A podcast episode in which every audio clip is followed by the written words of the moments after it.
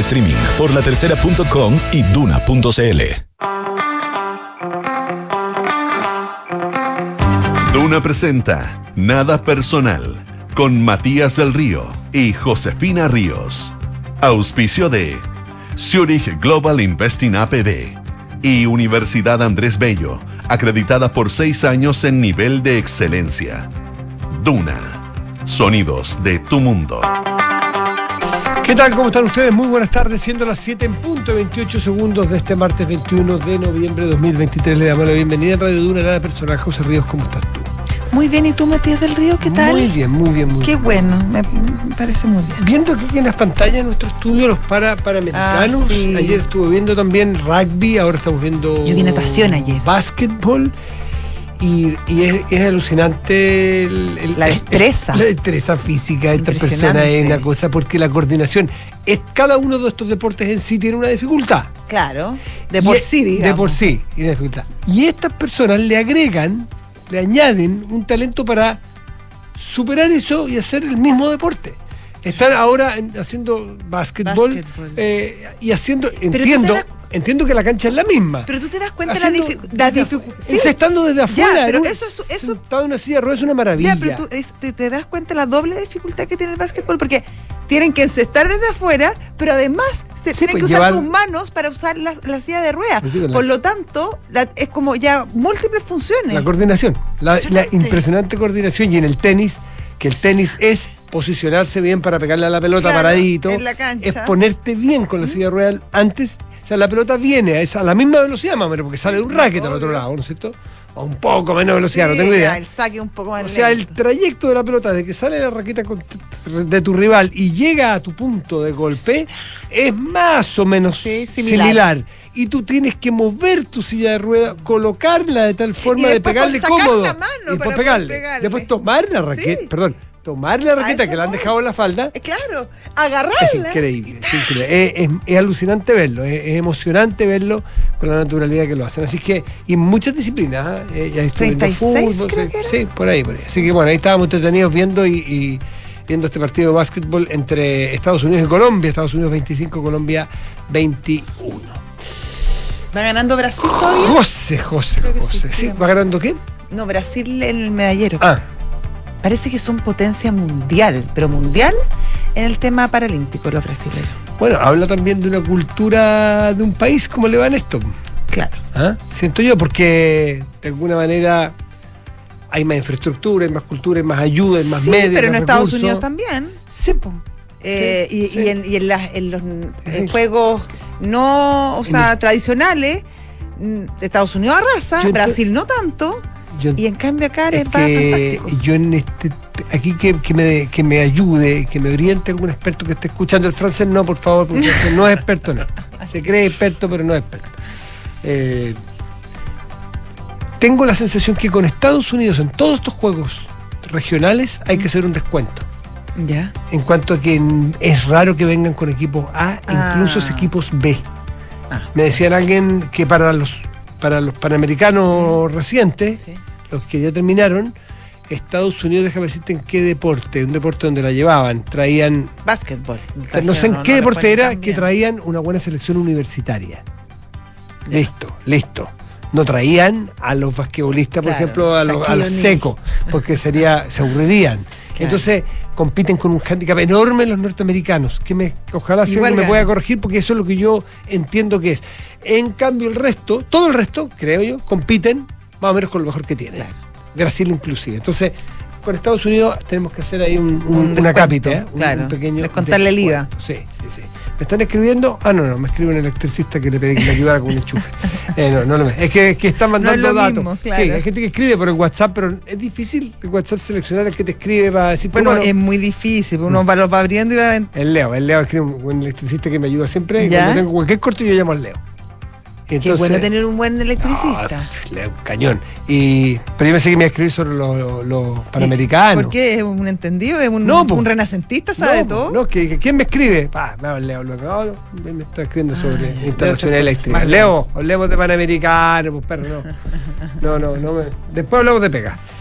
Ya. Oye, oye, oye, oye, Oigo. parece que cuando el Río, suena, que siento, no, ¿cómo es? Siento un Eh, volando. siento un volando. Y te diré, Río suena y te diré quién eres. Exactamente. El río está sonando y parece que piedras traía. El Servicio de Impuestos Internos ha removido de una manera muy cruda en, su, en su comunicado oficial a uno de sus más altos cargos. Y lo hace eh, después de eh, una segunda revelación que hace CIPER, no sé si la hizo hoy o ayer, y digo una segunda después de la original de los audios, donde señala, entre otras cosas, que efectivamente, haciendo el arqueo, estoy diciendo en Sí. términos coloquiales, Sí. se comprobó que en un momento hubo un giro, un crédito de, eh, 3.000 y de tantos 3.500 millones de pesos que tenía que pagar el señor Sauer y que lo que aparece pagando, en definitiva, es huevo. Huevo. Tenía razón Sauer. Es decir, él, él lo de cuando cuenta bien. Sauer se ufanó de que le salió votado, que pagó 140 a palo, lo que le debió haber costado originalmente. 3.500 millones de pesos, eso no, es, no era solo un decir, se, Era real, se real. contrastó Sí. Se contrastó con los hechos. Claro, se miraron es las real. cuentas, sí. Pero ahí hay un punto, porque este Entonces, señor, Cristian partir- Soto, sí, Cristian Soto. Soto, que es el, es el, el ex encargado de, director de grandes contribuyentes, que es justamente el departamento del Servicio de Impuesto Interno que ve los grandes contribuyentes, que son personas y empresas, grupos empresariales, eh, no estaba en ese cargo cuando, cuando ocurrió esto. Él, él acaba, él asumió hace algunos meses recién en el, Pero- en el, en el, eh, como director de grandes contribuyentes. Antes, eso sí estuvo Eh, en la, en la, en la línea. de- en- estaba en Oriente, estaba en, en Santiago Oriente. Y ahí ¿En grandes- en grandes eh, contribuyentes sí, también? Entonces quizás ahí pudo tener Claro. acceso al La pregunta que queda al- hacerse al- entonces, si al, al señor caso. Soto, por un problema de confianza, menciona Sí, en el dice término. que es confianza. El Servicio de Impuestos Internos dice que es un problema de confianza, por lo cual lo sacan. algo, claro. Y eso no es político, porque si lo sacaron solamente por ser jefe del departamento, aunque él no haya estado en su momento, sería eventualmente una responsabilidad política. Lo que hay que ver cuando se haga doble clic sobre las razones que tuvo el servicio para desvincular a esta persona Mm. es que a lo mejor tiene argumentos de que sí estuvo en otra parte del organigrama, Claro. pero también en esa línea. Porque ¿qué pasa si yo estoy en la cuarta línea, en, en la cuarta posición de una misma línea, y yo ofrecí o, o me coimearon? Después subo dos hacia arriba, igual me tienen que echar por lo que hice antes. O sea, sobre todo si co- cometiste un delito. Y sobre todo, si- claramente. además, además, además, Sí, pero pues. quiere decir que hay antecedentes.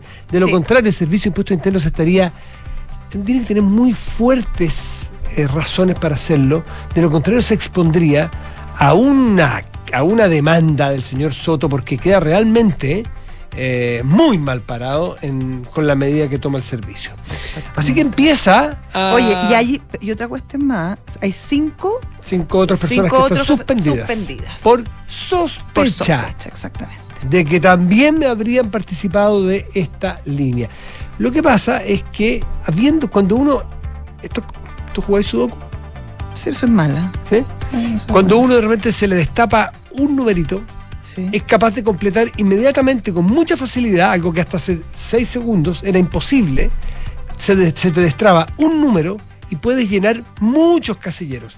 Aquí era, estaba todo trabado, es decir, estaba todo en silencio y todo oscuro, hasta que Leonarda habló, ella dio una pista, pusimos un numerito en el sudoku y se abrieron un montón de cosas porque, por ejemplo, es cosa de ir a mirar algo tan simple y sencillo que se me ocurre a mí, que no tengo idea cómo opera el sistema del Servicio de Impuestos Internos, ir a mirar las cámaras de los últimos tres meses y todas las veces que el señorita Leonarda, o las veces que pidió entrevista, o con quién se reunió, o qué mensajes envió, con quién se mandó correos, o con quién se juntó. Porque a lo mejor se juntaban y solamente hablaban y no se mandaban correos. O sea, por ejemplo, yo soy investigador interno de impuestos internos. Veo que Leonarda se ufana ella de ser una gran coimera. Claro, que va mucho, que me lo llevo allá. Por lo tanto, lo voy a dar, Lo por, lo voy a dar por bueno. Sí. Después voy a ver si lo probamos. Pero para mi hipótesis lo voy a dar por bueno. Yo te digo a ti, si tú estás trabajando conmigo, José, busquemos, a ver, los últimos tres meses. Todas las veces que entró al servicio, ¿con, quién, se, sentó? Ok. ¿Con quién se juntó? Veamos las cámaras. Si son nuestras. Se juntó con A, B, C, D, E. A ver, veamos A, B, C, D. ¿Qué caso está viendo? Me imagino que cada uno entra con clave, ¿no es cierto? O con un, con un ID el señor A, B, C y D que se juntaron con Leonarda justamente han estado en la, en la- viendo los, han, han metido, han digitado el root de alguna de las sociedades de los Entonces o los lo vamos a Jalaf. tener ahí tranquilito. Entonces, cruzáis. Claro. Cruzáis y eso es sospechoso. Obviamente que es sospechoso inmediatamente. ¿no? Acá estás. Según el diario financiero, dice que Soto había asumido el cargo en, en eh, los grandes contribuyentes eh, recién en septiembre del año pasado y era funcionario carrera del organismo. Antes se desempeñaba como jefe de la Dirección Metropolitana Oriente del Servicio de Impuesto Interno, cargo que ocupaba desde noviembre de 2015. ¿Te fijas? Mm. Entonces, el- alguien podrá decir, yo he conversado con un abogado esta mañana, que la prueba pueden refutar la prueba porque es una discusión. Y como una discusión como para mí es como la de los, acelerado- los aceleradores de partículas, eh, eh, o los hoyos negros, o, o tantas otras cosas, para mí determinar Si la en el fondo si la no. prueba del audio es legal o no, yo lo voy a dejar en la misma calidad de los aceleradores de partículas, pero si lo que sí está claro es que es súper rápido, ¿no es cierto? Sí. Es súper, el acelerador de partículas es rapidísimo y queda en Suiza, son los dos datos Sí. que yo sé, el resto todo me queda grande. Lo que yo Igual sí, sabe hartas cosas. lo que, lo que yo sí No sé en que este caso, no sé si es eh, si es o no prueba legítima, Le- claro. pero me entregó 78 mil datos. Sí, por de que supuesto. ella fue anteayer al servicio, de que ella le perdonó 3 mil, que le ayudó a perdonar 3 De que pasaba allá. de que se la pasaba allá, de cuáles son las. de- perdón, es que coincide, quedó tan expuesta, porque fíjate una de las pruebas que tuvo el servicio. A los que han escuchado al menos una vez completo el audio y se dieron la, comillas lata, que es fascinante, de escuchar Ok. todo, cuando ella leía todas las sociedades con Ruth que están siendo investigadas, le decía. Y que le iba diciendo esta es de quién, esta es de quién, le esta es de quién. A ver, la sociedad. Barro la- negro, la- que existe. Barro negro. Barro negro. Eh, sí, es de, es de del Alvarito. señor de Dani. De- no, no, de- es la de Dani. No, barro negro de Alvarito, decía ahí. Alvarito. Chuta, ya, vamos a comprobarlo. Ya, ya, es de Alvarito. Ah, Barro Negro de Alvarito. Puede ser, no sé, Eh, no perfecto, sí, esa está investigada. Ya, está investigada también la Urraca, sí. Mm. La- son 14, son, eran 42. Ya, 42. La ten- esta, esta, esta. Es muy increíble que hay un informe Sí. oficial, reservado, hecho por el Servicio de Impuestos Internos, que es el mismo que leyó esta señora. Por lo tanto, Claro, por lo tanto, esta señora tuvo acceso. Acceso. Y lo que hay que comprobar es quién y cómo. Pero está la comprobación palmaria de que hay una Pero filtración. Matías, no es solo de quién es con Ruth y nombre, es la historia de cada. Porque esta era de tal, pero se la vendió a El no abanico sé le quién. llaman. eh, Se la vendió a no sé quién y no sé quién la compró y ahora el representante legal. es- O sea, era un recorrido por la no solamente por la eh, por la Mm. sociedad, era por la historia de la sociedad. Entonces, ¿será o no será legítima la prueba? No lo sabemos, dejémoselo a los expertos, pero lo que sí sabemos es que nos dio, o les dio a los sí. investigadores, tanto del servicio como la CMF, como la Fiscalía en general, le dio una cantidad de insumos, Tremendo. pero infinitos, Sí. para hacer todos los cruces candado. que quieran. Tú sabes que, ¿te acuerdas del famoso caso de los cuadernos, en el caso de Argentina? Sí. Cuando los cuadernos de las coimas, que el taxista, cuando era solo un remisero que le llamaría, Un era solo un taxista de la persona que era encargada por los Kirchner de ir a buscar las platas de las coimas a los empresarios en Argentina, lo que hizo él para cubrirse, nadie sabe mucho su lógica, fue escribir en varios cuadernos la fecha, la hora, el lugar de partida, el lugar de llegada y los kilometrajes. Es decir, a las 9 de la mañana, el 3 de abril de tal año, fuimos de la calle Pueyrredón 938, anduvimos 45 kilómetros a la villa a la, a la casa de Olivo, a la residencia presidencial de Olivo ahí en Vicente López. Día 1, día 2, llenó varios cuadernos con esto. Cuando el periodista que hizo la investigación, ¿qué es lo que hizo? Se demoraron un año, ¿sabes haciendo qué? Exactamente recorriendo Claro. y chequeando y perdón, y tenía, y fueron a la villa, a la, a la quinta de olivos presidencial y veían si las patentes de esos autos calzaban con la hora de llegada de ese día. Re- hicieron la investigación a la inversa, hacia atrás, y calzó todo. Calzó la fecha, con la entrada de un auto con esa patente a la, a la- a la residencia de Olivos, la- calzaban, fueron a ver si existían las, las- las direcciones de origen, las direcciones de destino, y si la distancia calzaba, y varios otros puntos. Y chequearon y les dio todo. Entonces, unos cuadernos que podían haber sido mulas, la única forma de determinar que no eran mulas era contrastarlos con la realidad. Cuando sean match perfecto, estalló el caso. Claro. Aquí es lo mismo. Aquí tienes un informe que le lee una señorita que se jacta de ser coimera, lee el informe y Servicio de Impuesto Externo dice, calza exactamente con el informe interno que nosotros teníamos de manera reservada Claro. investigando ¿Quién tiene sociedades. acceso a este informe? Entonces, por, claro. Así es que, eh, Claro, ¿quién tiene acceso a este informe? Y ahí los computadores y tate. Y buscar las pantallas. eh, las pantallas. En las pantallas entiendo yo que se está trabajando mucho en recolección de pantallas. ¿Quién fue al servicio? ¿Quién no ha ido al servicio? Entre otras cosas, entre muchas otras cosas. Y lo que hay que hacer aquí es probar. Porque una cosa es que te digan y te entreguen un cuaderno Claro.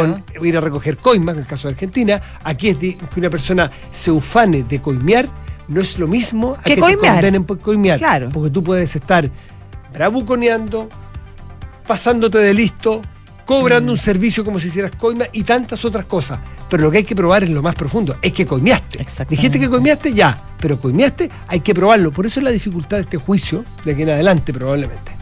Pero bueno, vamos a tener mucho y ya hay una Sí. licitación en Netflix para hacer Está una, interesante. eh, para hacer una serie. Exactamente. Oye, eh, Oye, habló el presidente Boric con, con el con Javier. Claro, presidente electo de, de Argentina. Parece que en muy buenos términos. Sí, sí. No, no tendría por qué ser distinto. No, no, pero habían ciertas, habían ciertos resquemores. Eh, mi ley no había sido especialmente mm, No, eh, no cortés. tener- con, con el presidente Boric y, el presidente Boric me imagino que tampoco un poco más cortés pero tampoco el, el que le Porque dijo mejores Boric palabras a- claro, el presidente Boric yo nunca lo he visto agredir a no, Milei. no, nunca. no, no, jamás.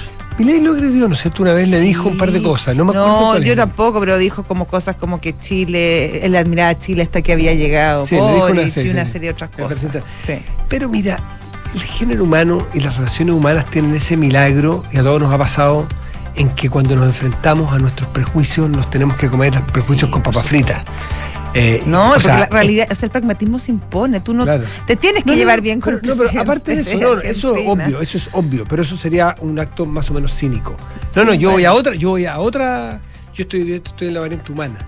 Te estoy- ah, ya, tú estás como más elevado. Estoy en la variante. Ya, sí, perfecto. estoy en la ya, variante- la en la- parte como en la más variante- mística. En la variante filosófica. Ya, más mística, perfecto. Eh, ¿Cuántas veces te ha pasado en que te cae mal una persona? Que le tenés mono, que, te- que encuentras Mono sí, pesada, así que, mal, mal que te cae mal, que lo encontráis aquí, que lo encontráis sí. agrandado, que lo encontráis petulante, que lo encontráis... de- de- de- de- Sí. eh, y cuando te toca conocerlo porque te tocó sentado al lado, no sé, una fiesta, Mm. es el tipo más simpático Sí, y terminas amigo pasado, de él. Me ha pasado. Y te, y te quieres comer tu. No le dices a nadie, No, pero te quieres pero- comer ay, tus prejuicios. Todo Claro. lo que dije, qué pel. Disculpen, tontera. qué pelotudo fui. Sí. Y, y uno se enfrenta ahí, es bueno, esto A su pequeñez no humana. te extrañe. No, te extra- no estoy diciendo, ni, naturalmente no ustedes, porque si no se han encontrado, que el curso de los dos. Fíjate que Cristina Fernández y Sebastián Piñera se llevaban increíble. ¿Ah, Eso es lo que me han dicho. Alguien me lo contó otro día de buena fuente, lo dijo en un programa públicamente. Tenía que no se llevaba nada bien era Pepe Mujica, ¿Con quién? con Cristina Fernández. En cambio, con Piñera sí. pues. Con Piñera, con Piñera muy, muy sí, bien. tenían po. muy buena Y onda. eran pares Sí, improbables. Sí, pues muy buena Son onda. pares improbables, Milei y Boric lo son. Sí. Pero en una de esas Es una de esas, claro. son Conectan. tienen no, gusto por la música. son Ah. claro, no, por gusto por no sé, no, futboleros ¿Te gustan los perros? La música, A los dos les gustan los los, perros. perros.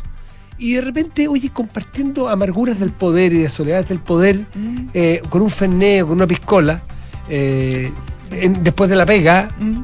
Anda a hacer ¿Tú crees que así que se van a llamar por teléfono? No, no, no, porque su- te, que te toquen, que te toquen una cumbre, que te toquen Así como a lo, Claro. a lo Trudeau con una cervecita. Puede ser perfectamente. Podría ser. Bueno, pero en fin. Este tema probablemente va a dar para más. ¿Cuál? No, no, este, para no, no, no nos gastemos todos los No, temas, no, no. Porque además no, Enrique yo creo que Javier me amenazó. Sí, me no, amenazó. nos miró con unas caras. Sí. Me dijo que me iba a llevar a la CMF y, a la, y al servicio. Y a, la Y a los tribunales, Nacional. que es lo Así que, más, lo que más me atemoriza a mí. Con los titulares.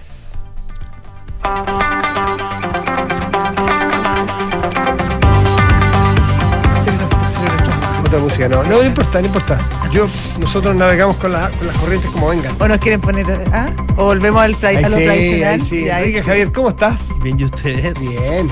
Bien, Sí, bien, pues bien. yo, yo leo solo con esa cortina. Te sentiste Sí. como raro con la otra. No, lo que pasa es que este- después no puedes salir a vender el producto. Es verdad. Claro. ¿no? Sí. Solamente con, con la van de cortina. los auspiciadores y, y Sí. está todo el producto completo. Es verdad. Va la voz, va el contenido, va la cortina, Claro. El ritmo. la camisa turquesa, va todo junto. Es verde agua, no es turquesa. Qué gran verde agua Es verde agua. aquí, Enrique, a ver, hazte para acá. Es ¿eh? color pastel. Lino, lino, No, ¿no? no es lino. No, no es lino, algodón, algodón. Sí. Estamos expertos ya en ¿Tú también andas de algodón hoy día? Como ¿Por piqué. qué estoy tocando sale para allá? Déjame tocar. Déjame tocar. Que nos toque, que nos toque así a, la- a la- a la- a la- a las camisas, fíjate. Enrique Pero si a Javier, la ¿sabes? camisa, tampoco para Ya, ya, tanto. no sé Ya. yo, no sé yo. Vamos con los Enrique Javier, titulares. ¿todo bien? Todo bien. Sí. Sí. ¿Qué nos cuentas hoy? ¿Qué te ha sorprendido hoy? Yo, eh, ¿Qué ha marcado tu día? Ya sé lo que viene después, yo no me meto porque ya además lo sabemos. Pero hoy, ¿qué, hoy qué te. No, ayer me tocó terraza. Eh, ¿Pero cómo estás yendo los lunes? Sí. No, pero si ya- ¿Qué es diferente? ¿Sinvergüenza o desvergüenza?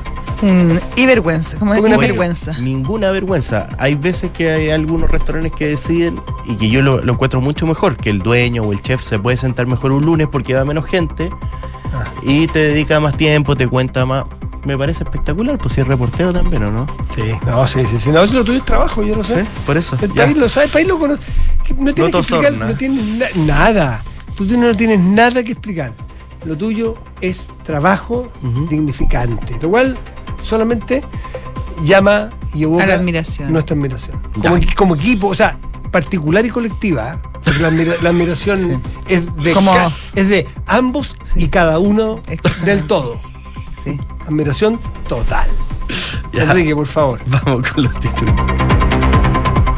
El diputado y presidente de Amarillos, Andrés Giovanetti, informó que denunciará las mentiras en la propaganda de la opción en contra. El parlamentario aseguró que se ve en el deber democrático de denunciar el uso sistemático de la mentira en la campaña, ya que no todo es válido y que no es aceptable que en democracia los partidos de gobierno actúen de mala fe. Y el gobierno regional del Biobío informó que solicitará la restitución de recursos no gastados y dineros por concepto de boletas de garantía en la extensión, en la extinta Fundación Procultura, con quien se suscribió un convenio de 2.533 millones de pesos en junio del año pasado. El gobernador del Biobío, Rodrigo Díaz, señaló que son recursos sin rendir por la ya cesada fundación hasta el 30 de septiembre y de no hacerse entrega de estos, se procederá a hacer la cobranza judicial. El gabinete de guerra de Benjamín Netanyahu se reunió para definir los detalles del acuerdo con Hamas, donde se liberarían 50 rehenes. El primer ministro israelí dijo que espera que pronto haya buenas noticias. Y hoy a las 20.30 horas Chile visita Ecuador la última fecha del año las clasificatorias rumbo a Norteamérica 2026. En el primer partido Nicolás Córdoba como DT interino, el técnico decidió dejar en la banca Ben Britton, quien será reemplazado por Alexander Aravena. Tenemos ya alineación, ¿sí? A ver. Tenemos, tenemos, tenemos oficial. Oficial. Eh, Brian Cortés en el arco. En la defensa, está más desordenado aquí porque los ponen por números correlativos y, mi- y mis anteojos no van para tanto, pero te lo lejos. Pero, perdón, eh, voy a agrandar un poquitito. Eh, a ver, aquí está. Em, jugará con, eh, ¿dónde está por aquí? Catalán, que está el último, pero Catalán juega de lateral. Por un lado, Catalán yo y Suazo. De los centrales, Maripán y Paulo, Paulo Díaz.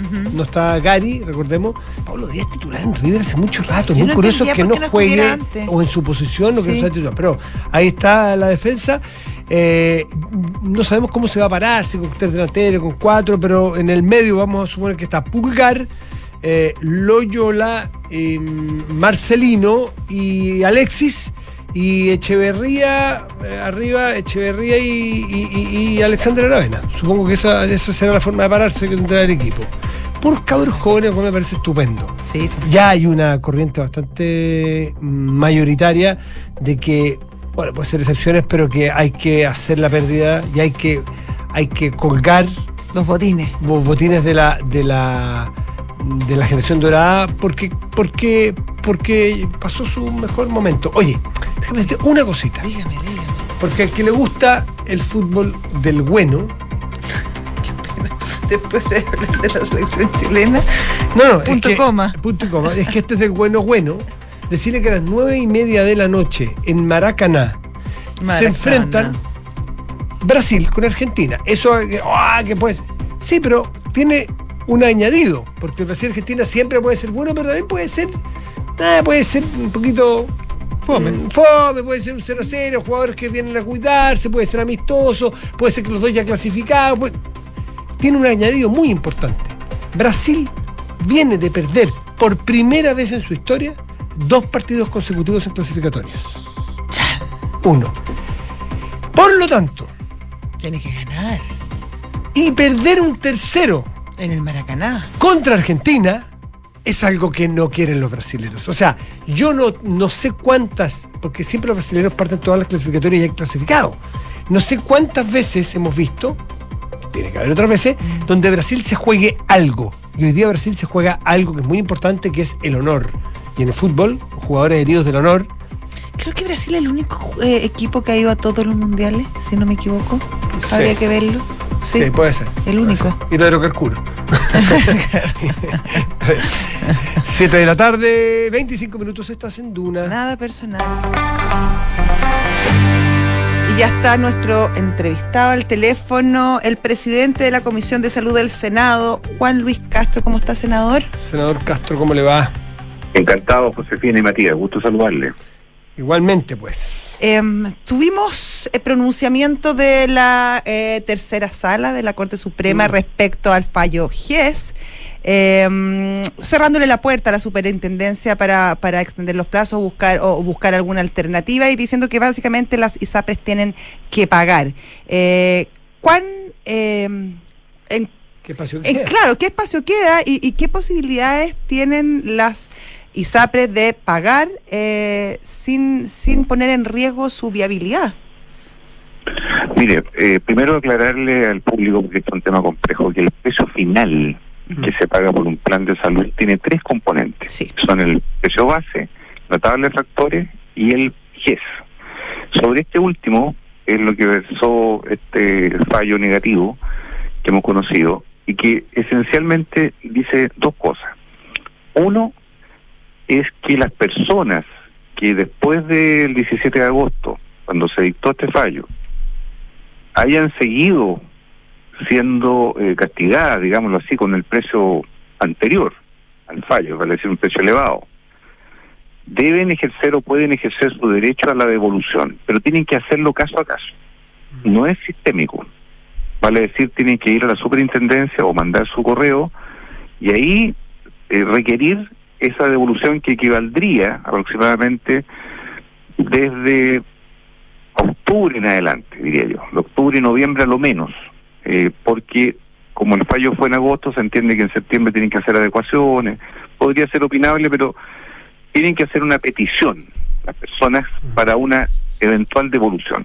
Y segundo, dice el fallo de ayer que la superintendencia debe instar a las ISAPRES a cumplir el fallo, es decir, debe enviar un ordinario, un oficio, donde porque hasta ahora eso no ha ocurrido, la superintendencia no ha actuado en ningún sentido.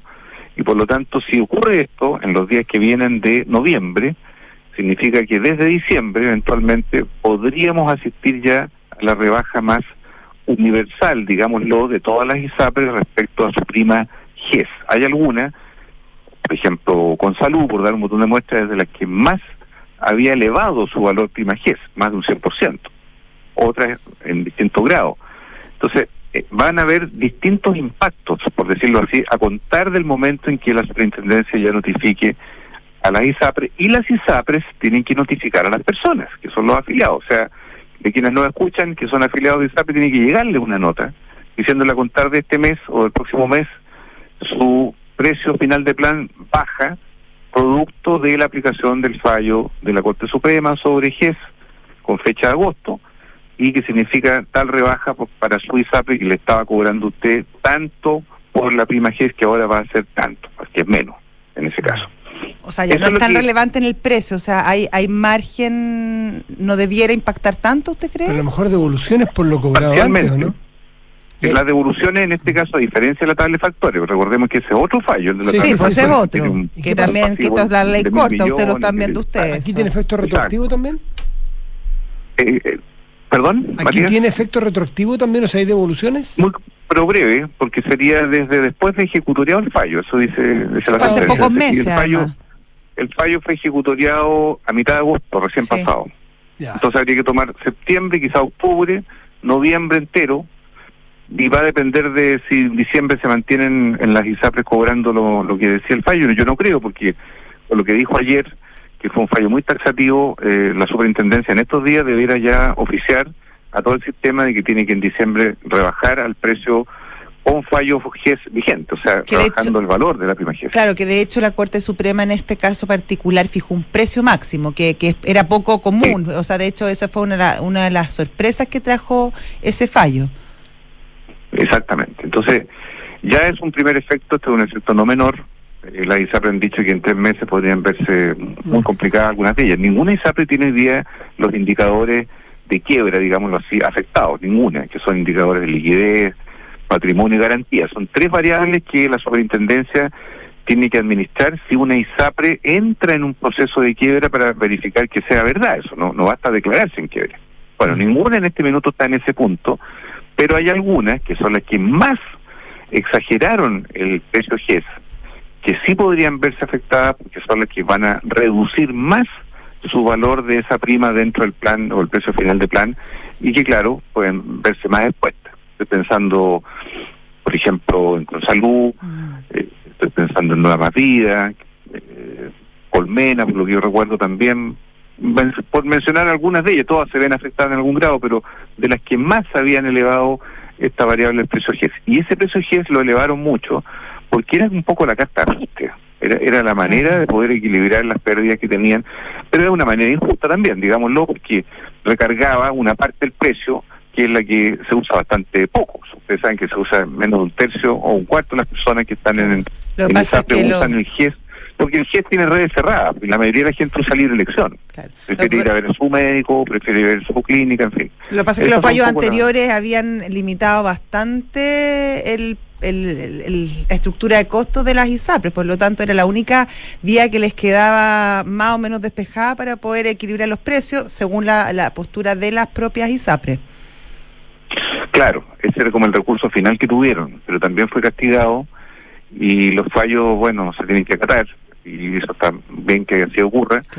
Y por lo tanto, lo que nosotros vamos a hacer ahora en lo legislativo, más bien tiene que ver con cómo eh, la definición nueva que viene en la ley corta, que es que el valor GES o, o, o prima GES se va a definir por la superintendencia. Eso es algo que, que viene como algo incorporado, pero no basta eso, porque hay que hacer una articulación mayor para que estos tres componentes del precio final tengan una nueva regulación. O sea, que se trata de que esto tenga salida y, y tenga una salida que permita dar justicia a las personas y ojalá una sostenibilidad del sistema. Pero eso no está totalmente garantizado a priori, ¿eh? porque las caídas de ingresos van a ocurrir. ¿Cuánto puedan afectar o no para una eventual quiebra está por verse. Eso está por verse. Eh, cada ISAPRE es un mundo, ¿ah? Cada ISAPRE tiene realidades muy distintas. Aquí no hay que imaginarse que esto es parejo para todas las ISAPRE. Estamos hablando de siete ISAPRES en Chile que son las que están con esta afectación, pero son muy diferentes en el comportamiento de cada una de ellas. Eso, senador Juan Luis Castro, no se encuentra este fallo reciente por GES de Corte Sí. Suprema, pero seguimos todavía en la discusión de la ley corta y las famosas indicaciones. Yo en varias conversaciones Sí. con usted, en- aquí o en el canal, usted me ha Sí. dicho que le llamó la atención por qué el gobierno no incorporó y que le quedaba espacio para incorporar y pensar mejor eh, el- en las indicaciones el asunto de la mutualización, ¿no es cierto? De las ISAPRES para poder llegar a un punto medio en las devoluciones de las ISAPRES. Y algunos me han dicho que usted ha ido cambiando de idea. ¿Es así? No, yo lo que he planteado es que es necesario no aquí hacer un arreglo de que le convenga a alguien. Aquí se trata de buscar el, el valor a- adecuado y justo que corresponde a esa parte del fallo que es de tabla de factores. Ahora, el gobierno ha dicho que la mutualización no la va a considerar y dio una buena razón, que es que la Corte Suprema no lo consideró cuando hizo su fallo, no, no tomó ninguno de esos elementos. Entonces, la pregunta que es muy jurídica y que vinieron a responderla tanto Luis Cordero como ministro y Patricio Zapata como abogado constitucionalista eh, hace una semana atrás, es qué margen había legislativamente de cambiar ese criterio. Y hubo opiniones disímiles. En el fondo, esta, aquí no hay una receta. ¿ah? Aquí va a haber que aplicar el sentido común y lógico de las cosas para que esta devolución ocurra, pero ocurra eh, de verdad con ISAPRES que puedan pagarla, porque si en el camino van quebrando ISAPRES, difícilmente va a haber devoluciones. Eso es parte de- del fenómeno general que estamos asistiendo. Yo diría que la afectación mayor de las ISAPRES está en el corto plazo ahora con el GES, porque eso es muy inminente, eso no tiene un plazo largo como eh, lo que es la devolución. Acuérdese usted que la devolución es, va, a ser- va a empezar un año después de que la ley esté aprobada. O sea, eh, tiene un tiempo largo eso. Lo del GESE, esto que estamos hablando ahora al principio, es lo más inminente, es lo más corto, rápido que puede suceder y vamos a, se va a poner a prueba en el fondo si hay vía sustentabilidad o no del sistema. ¿Cuál es? eso es, Sí. ese es el punto principal, sobre todo de algunas de ellas, como las que mencioné, que podrían estar más dañadas.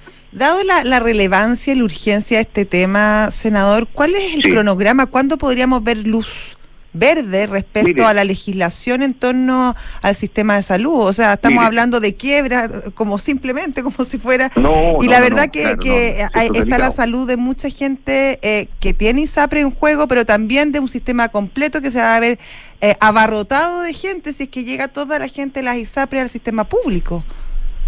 Sí, eh, yo le diría que sí o sí tiene que estar la ley en régimen a mayo del 2024, como sea.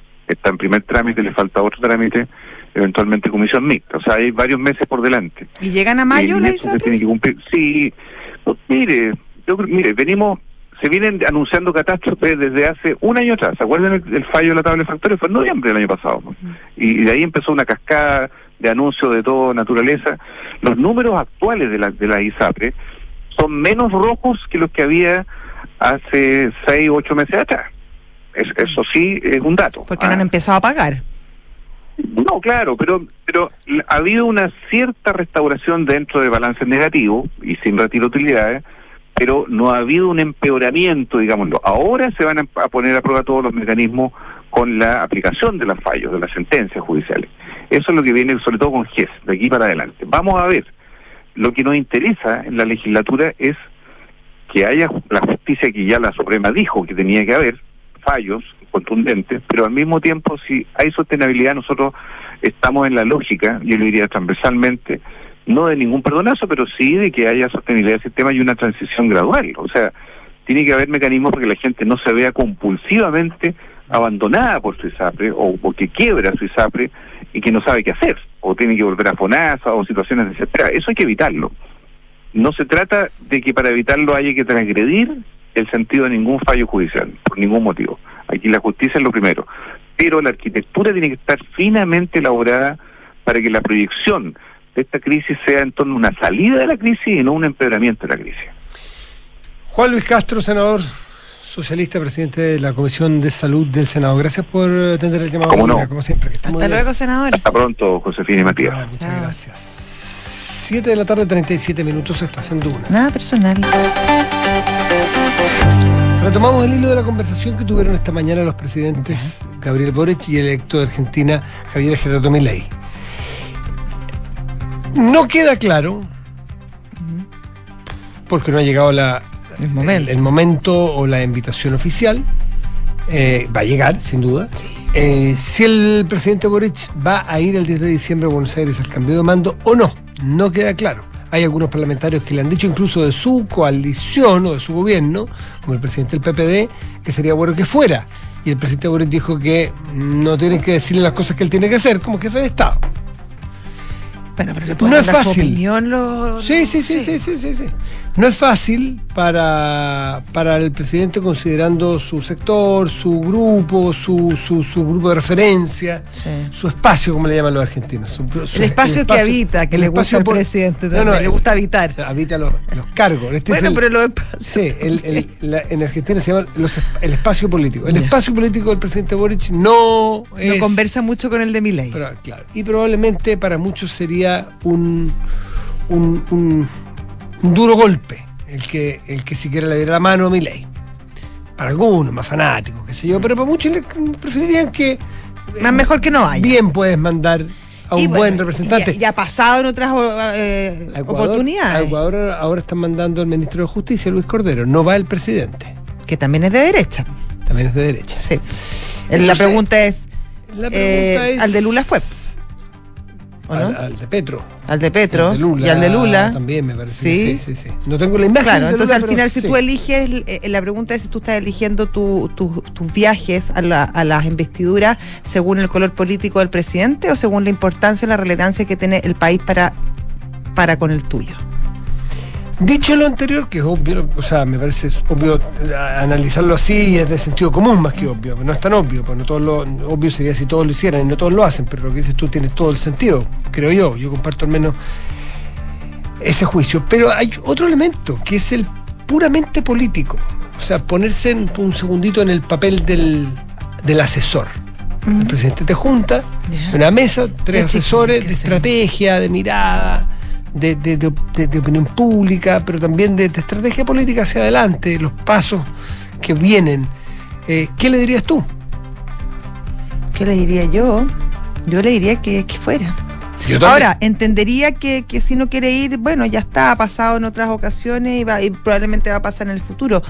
Creo, sin embargo, que Argentina es muy relevante y además creo que sería, sería mm, una señal disruptiva, Creo que po- te- sorpresiva, creo que podría ser positivo, fíjate. Creo que este presidente, Boric, tiene una característica distinta a los líderes de izquierda. Primero, a ver, tiene, creo yo, varias bajadas. Primero, si no va Lula, si no va Petro, se la están dando en bandejas para ser el líder de la izquierda. Ser el interlocutor latinoamericano de la izquierda cuando hay otros gobiernos que son de derecha. Uno, ¿no es cierto? O sea, en bandeja. Vengo yo, vuelo un poco más alto, no se dice eso, pero se, se- Pero se lo da a lee. entender. Vuelo más alto, yo no estoy dándome gustitos, yo hago mi pega, soy un jefe de Estado, no soy jefe de coalición. Soy un estadista. Uno. Dos. Te deja saldo a favor.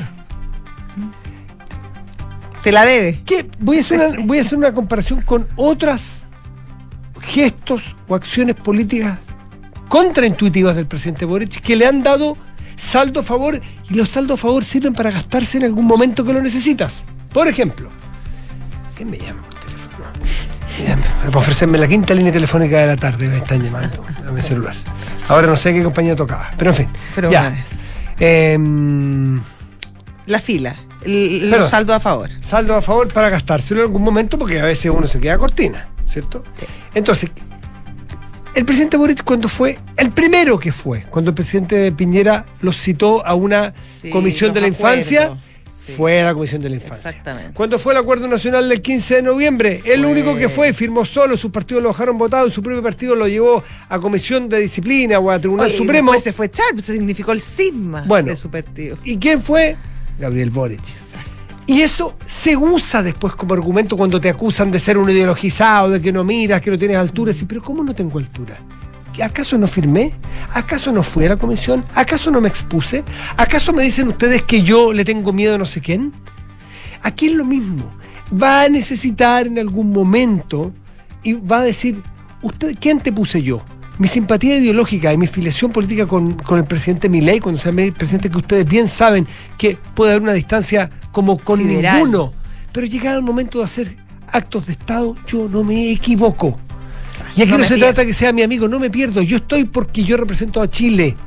Y ahí tiene que estar Chile por las condiciones que tú acabas de decir, porque es un socio. Entonces, yo estratégicamente creo que el presidente solo le suma ir. ¿Con qué cara? ¿Qué le lleva regalo? Eh, que, Bueno, que- pero eso ya- de eso se encarga ya la Sí, Cancillería. porque- Ese ya no es problema de Sí, él. porque- Él tiene que ir, pescar su maleta, ir. Porque cuando fue a lo de. Petro, aplaudía de pie, feliz de la vida, qué sé yo. acá puede ser más sobrio. Aquí puede ser más sobrio, Sí. demostrar una distancia, pero lo cortés no quita lo valiente. Además, digámoslo, el presidente Boric eh, tiene una característica que él va a los lugares, pero no es que se quede callado. O sea, no va, no va y le hace la pata al- a los presidentes. O sea, en China habló eh, no, no precisamente muy bien del régimen cuando le llama a los jóvenes a expresarse y rebelarse, o cuando va a Estados Unidos y le dice que hasta cuándo tienen bloqueo en Cuba. O sea, él puede ir a Argentina, presentarse a- al cambio de mando, saludar al presidente Milei cuando asuma, y si quiere hacer algún tipo de comentario lo podrá hacer también. Otro caso en que recuerdo que el presidente Boric Ojalá que no. hizo lo contraintuitivo para algunos, porque el- los dos lados tienen fanáticos, ¿no es cierto? Mm. Habrá algunos que probablemente le cargue que se, que se junte con el comunista no sé cuánto, Mm. o que Boric le parece no sé qué, a, los, a algunos mileyistas afiebrados, algunos boricistas afiebrados encuentran que con Milei no se puede sentar en la misma mesa. Pero acuérdate cuando el presidente Boric al ganar, electo, recién electo, se juntó y todo lo que indican los testigos que fue particularmente eh, cálido y receptivo con José Antonio Cast cuando lo fue a visitar a su lugar de comando la noche que ganó. Sí. Los sacos, así fue. Ah, bueno, ahí también José, José Antonio Cas partió y No, fue, de los dos, fue de los dos. Oye, tú perfectamente puedes recibirlo lleno de gente, dos minutos, le hace una sonrisa y te- No, y cuando convió al presidente Piñera al, avión, Tal cual. sí. Pi- El No, presidente, sí, tiene- el. Boric echó, mm, no me consta porque yo no estaba ahí, pero de primera fuente, sacó de la sala a todos los second, como dicen en el box, fuera los second. Déjenos Sacó a todos dos. los asesores, sacó los fotos. Sí, me acuerdo. Vamos a conversar. Sí. Eso es un gesto de respeto, de, de interlocución, De altura, de altura de mira. Por lo tanto, lo que a mí me sorprendería Es que no fuera. por la característica del personaje y por el tremendo error que sería estratégico que me gustó, es que el presidente Boric no fuera el cambio de mando de Argentina. O sea, ¿tú crees que esta primera, esta primera reacción que fue sobre todo de la, de la ministra Vallejo, que como que lo puso en duda, puede haber sido es una cosa como más bien visceral, pero que ahora ya pensándolo bien, debiera ir. Va a ir, probablemente. si no va, me, me llamaría la atención y encontraría que sería, Sería un error, curioso. pero, pero. ¿quién, quién es uno? Como tengo la sensación que no me van a llevar, No te van a escuchar, no te van a preguntar. preguntarte nada. Pero como para eso te lo pagan a uno aquí, para decir como la opinión y la alternativa de los escenarios. Con los análisis. Ahí está, 7 con 45, estás en Duna. Nada personal. Salvamos ¿Vamos con la cortina? Sí, pues. Y ahí sí. Que- Está enamorado el. Richie, parece hoy ¿Qué día. pasa, con los, ¿Qué pasa con los guanteboys, Richie? Ah, los guanteboys, ¿sabes qué, qué, qué botón apretar para la cortina? Ya. Ya. Eh, se confundió con lo de la cortina. Pero, tú no, pero no nos ponen todavía la cortina. No, pero dale tiempo, ya está Ah. encontrando el botón. Vamos, con los- vamos a los- a las menciones, querido ¿A Richie. la- ¿Esta es la mención? Esta es la de las menciones. No. Universidad Andrés Bello, acreditada en Chile en nivel de excelencia por seis años, anuncia la apertura de Ingeniería Civil Industrial y Civil Informática en su campus Casona de Las Condes. Infórmate en una.cl. Si tienes una empresa, entrégale a tu equipo de trabajo las coberturas y asistencias que necesitan. Con los seguros complementarios de salud Zurich por el bienestar de tus colaboradores en el lugar que se merecen. Con los seguros en zurich.cl. Ahora ponemos la cortina Sí, de ahora sí y nos vamos. vamos. a corte. A ver, Ahora sí. vamos, Richie, ahora se puede. Vamos que se puede.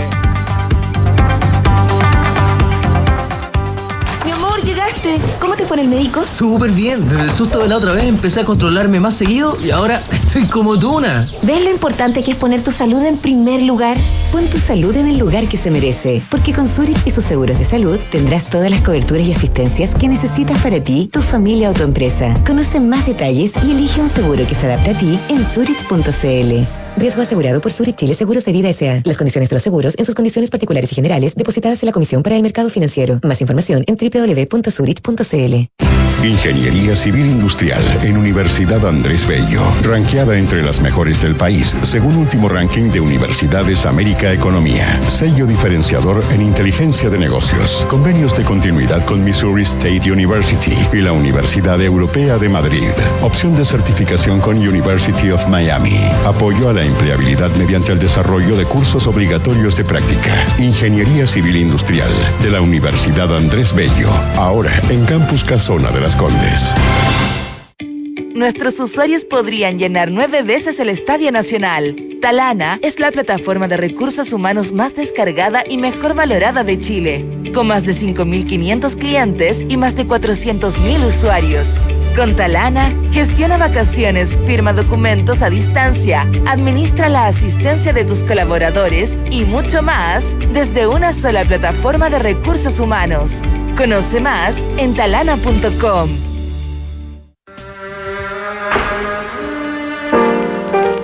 El grupo Ramones nació como un esfuerzo por recuperar la épica perdida del rock and roll en medio del pop corporativo de los 70.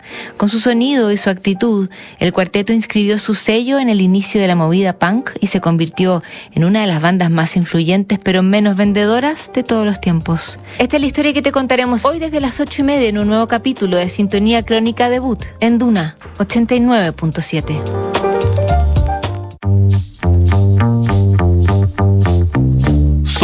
los infiltrados. Los editores de la tercera están en nada personal. En todas partes se cuece nada.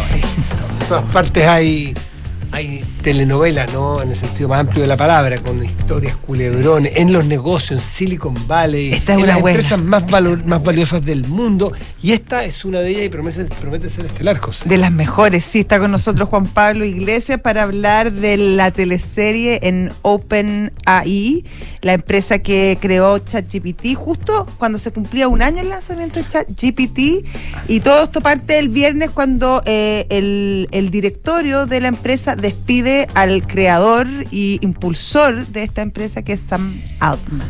Así es, ¿cómo están? ¿Cómo estás? Es el, el tema en Silicon Valley hoy día, no hay lo otro único tema. que se habla. Eh, y es lo que, como tú dices, que partió, eh, venía de antes, pero el hecho concreto eh, que, que es- gatilló todo esto y lo que está pasando es lo del viernes, cuando la junta directiva de OpenAI eh, eh, despidió a, a, a- a Sam Altman, que es el fundador de la empresa, que un- es una cosa que no es, no es rara en, en- A Steve Jobs a le pasó Steve. Jobs le pasó. Sí, digamos, echaron no es raro, no sí. es raro en la empresa tecnológica ha pasado eh, y como tú dices el caso más emblemático el de Steve Jobs. La cosa es que eh, lo echaron y eso causó un revuelo inmediato, digamos, porque no quedó muy claro las causas. Eh, lo único que dijo en la junta directiva es que él no, no era eh, transparente y sincero en, en- sus de comunicaciones, exacto, problemas de comunicación. y eso está afectando su, su- el desarrollo de sus funciones, digamos. Eh, pero eso es lo único que se dijo. eh, y vino un fin de semana muy intenso, donde incluso en algún minuto él eh, en- fue a, a las oficinas de OpenAI con una y mostró después, eh, eh, posteó una foto de él con una tarjeta de visita, digamos, para ya no, ya como visita en- en la empresa que él fundó. Pero sigue siendo Eh, accionista, supongo. ¿no? y sigue siendo parte de eso, digamos, pero, pero en el fondo ya no No como ejecutivo. CEO, que era el, el cargo no que tenía. poder controlador Eh, tampoco. Y que- tampoco. eh, y, y eso tomó un- unos ribetes aún mayores con una suerte de, de revuelta interna. Ayer lunes, cuando más de 700 eh, empleados de funcionarios y ejecutivos de, de, de OpenAI eh, eh, publicaron una carta exigiéndole a la, a la- a la junta directiva que volviera a contratar a, a- o traer de vuelta a Sam Altman y si no iban a renunciar e irse a, a Microsoft. Entre medio, no solo eso, Sam que te Altman- renunciara todo el directorio. O sea, tenían que traer a Altman de vuelta y y renunciar, todo el directorio.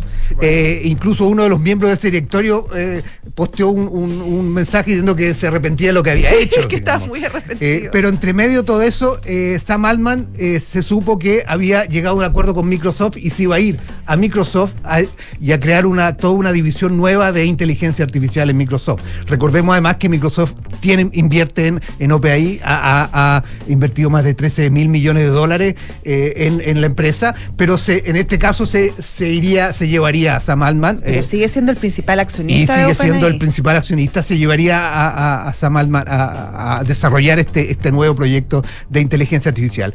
Y eso adquirió una, una eh, eh, connotación aún más compleja, digamos, un, eh, se, complicó aún más el panorama con esta carta, porque muchos empezaron a decir que si no hacen eso, todos estos empleados probablemente renuncien y se van a Microsoft que le tenía las, los brazos abiertos para recibirlo. Por lo tanto, algunos comentaban que eh, el, el, New York Times también lo decía, que sería un caso inédito de que una empresa se haga se haga dueña de otra empresa simplemente porque se lleva a toda la gente de esa empresa, digamos, que se va para allá. Porque, porque la empresa queda vacía de gente, digamos. Eh, por lo tanto, eso generó mucho ruido y mucha eh, sorpresa. Lo último que se sabe ahora es que eh, Sam estaría en conversaciones con la gente, con el, eh, la junta directiva en OpenAI para buscar una solución y encontrar una solución al tema. No se sabe en qué va, a terminar. Eso es lo único, lo último que sacó Bloomberg hace poco, hace pocos minutos o al mediodía de hoy. y en eso están, digamos, hoy día para tratar de, encontrar una solución a este tema que se está convirtiendo en una verdadera bola de nieve en, en, eh, eh, en Silicon Valley por el rol que puede tomar Microsoft en esto y, as- y convertirse en, en el, en la, principal eh, empresa que maneja el tema de inteligencia artificial. Digamos, recordemos además que ChatGPT, que es el, el- símbolo, digamos, el, cabeza de de- batalla. exacto de, de, de OpenAI. Empezó hace un año, digamos, y se convirtió en la aplicación que más, eh, más rápido ha crecido. eh, con, en, en- en- en pocos meses fue sumando mucha gente que la estaba eh, viendo, consultando y se convirtió en un fenómeno. Eh, y detrás de esto eh, y es la causa, lo que un- algunos plantean que podría estar ser la causa de toda esta tensión interna entre Sam Altman y su eh, junta directiva, es la rapidez con que avanzamos en inteligencia artificial. Recordemos que ha sido un, todo un tema en discusión eh, de parte no solo del mundo de la, de la tecnología, sino también de intelectuales, digamos, poniendo alertas sobre que no, no hay que darle mucho espacio a la inteligencia artificial por los riesgos que representa, que todavía no sabemos hasta dónde puede llegar. Y aparentemente eso es parte de esto porque Sam Altman eh, querría o él eh, quiere avanzar más rápido eh, con la inteligencia artificial de lo que quiere su junta directiva que se ha mostrado más reticente a eso por las, los temores, digamos, de, de- de hacia dónde se puede avanzar. Todo esto en medio del desarrollo de ChatGPT 5 que es el, hoy, hoy día estamos con ChatGPT 4 y el ChatGPT 5 sería eh, eh, mucho más desarrollado, lograría un- una interacción con, con las personas con un lenguaje mucho más coloquial y mucho más cercano al lenguaje humano eh, y avanzaría muchísimo en entender el contexto de las preguntas que se le hace o que le hacen las personas. Sería un, upgrade bastante importante que ha despertado aparentemente a la luz de lo que, lo que ha salido en, esto, en estos días cierto eh, dentro de la misma empresa. No se sabe si es finalmente eso, porque a la larga son solamente eh, rumores y versiones las que han salido. El, el, eh, eh, eh, periodista a cargo del tema de tecnología de, de Atlantic, la revista estadounidense, decía que en realidad no sabemos nada de lo que está pasando adentro, son puras versiones las que han salido, pero eh, han convertido este tema en un, en un tema eh, central de, en- en- hoy día en, Por Silicon Valley. preguntarle a ChatGPT qué va a pasar en. Exacto. ¿Qué va a pasar? Sería una, sería una buena, sería una buena ¿Qué pregunta. va a pasar al final? Sería una buena pregunta. Es complicado la situación, sobre todo para, para, para Open ahí, porque en el fondo Altman es el corazón. Altman, además de ser el genio tecnológico detrás de, todo esto, era eh, quien salía a levantar plata. Eh, la plata se la daban a Altman porque era en él a- en quien confiaban. De hecho, ahora está- iba a empezar pronto una, un, un nuevo, un nuevo levantamiento de capital porque además una empresa que gasta mucha, mucha plata porque está constantemente desarrollando nuevas tecnologías que son muy caras y que todavía no se pagan. Entonces, claro, eh, OpenAI sin, sin Altman es un poco inviable en este punto. Y además, eh, viste que Nadella, que es el, el CEO de, De Microsoft, Microsoft, dijo que pase lo que pase. Termine Altman en OpenAI, porque ahora hay nuevas negociaciones, o se quede en Microsoft, esa junta directiva debiera, debiera ponerse fin, porque además a- toma esta decisión de echar a Altman sin comunicarle a su principal accionista, que es Microsoft, uno se debe mal que mal a su accionista, ni a los empleados, todo- generando este tremendo tsunami, este tremendo sismo que, que dices tú respecto a la lealtad que finalmente le tienen lo- los colaboradores a Altman, más allá de la empresa en sí. Así es, el ambiente que va a quedar, independiente de si se resuelve o no este problema, y Alman vuelve a, OpenAI, el ambiente interno no va a ser el mejor. Con- y en su relación con la junta eh, eh, directiva, donde hay personas que están ahí en la empresa, digamos. Ahora, no él, son- tú sabes que él creó esta estructura donde de la, del directorio, que es una fundación no- que sin fines de lucro, y se creó esta, y y justamente se puso el directorio en esta, en esta capa para que tuviera independencia y para poder controlar los temas de seguridad que son los que más preocupan finalmente, el desarrollo de la, de la tecnología, y fue Altman el que lo creó así. Y él se puso en esta segunda capa donde es con, con fines de lucro, que es donde invierte Microsoft y el resto Sequoia y los otros fondos de inversión. Entonces, finalmente, él, el, el dibujo que él hizo termina, termina, Termina claro, sacándolo, perjudicándolo de... Y para él es un tema central, y tú lo decías, el tema de eh, conseguir plata. Claro. Y conseguir plata para ir desarrollando esto, y es, y es el foco que muchos dicen tenía eh, eh, eh, concentrado Altman, digamos, recaudar y ganar la más cantidad de plata posible para seguir desarrollando una tecnología que, como dice, es muy compleja y pero que se ha convertido en el fenómeno y que O sea, nadie duda que más, va a ahora ser- nadie, nadie se imagina, sobre todo las empresas y bueno, el mundo sin, sin, sin ese tipo de inteligencia artificial. ¿Ustedes lo usan? Yo lo usé al principio y Yo no lo muy no lo- poco, yo muy nada. poco. Me da- me da- me la aburre. generación- La generación, de los, más los sí, 20 y tanto impresionante.